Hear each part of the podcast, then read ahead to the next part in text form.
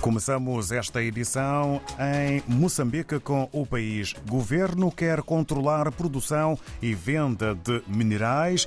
É assunto que tem eh, formato de título com letras garrafais.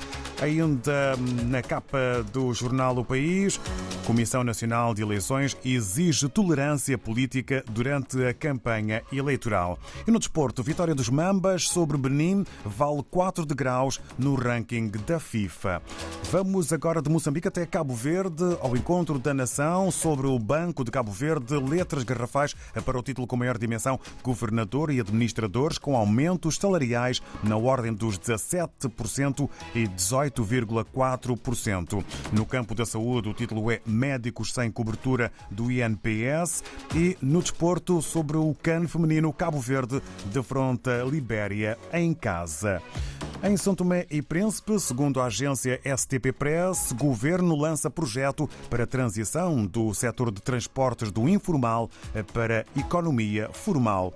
E Patrícia Trovoada e a esposa, recebidos pelo presidente norte-americano Joe Biden e a esposa Jill Biden, com direito a fotografia de capa.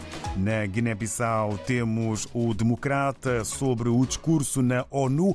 Presidente da República Sissoko defende mudanças na arquitetura da segurança e sistema financeiro mundial. E um outro título, Bissau acolhe a Conferência Regional da Juventude dos PALOP sobre a paz e desenvolvimento. Voamos até ao Brasil e temos em foco o Globo sobre o golpe. Cid recebeu texto sobre poder moderador militar após reunião de Bolsonaro com chefes das forças. Encontro não consta na agenda oficial. O documento foi achado pela Polícia Federal no celular do tenente coronel.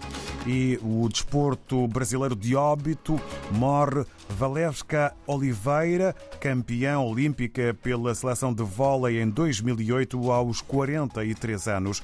Causa da morte ainda não foi divulgada. Regressamos, como habitual, à África e a Angola ao novo jornal que apresenta um exclusivo encontro privado no Palácio Presidencial sobre o 27 de maio. Francisca indagou GLO sobre falsas ossadas. O novo jornal dá-lhe a conhecer em exclusivo os meandros de um encontro decorrido longe das atenções dos média, em que se abordou. Eh, os familiares das vítimas do 27 de maio estão cada vez mais convictos do que o caso deva chegar à ONU, relatam fontes. Polémica sobre os exames às ossadas das vítimas do conflito de 1977 no seio do MPLA.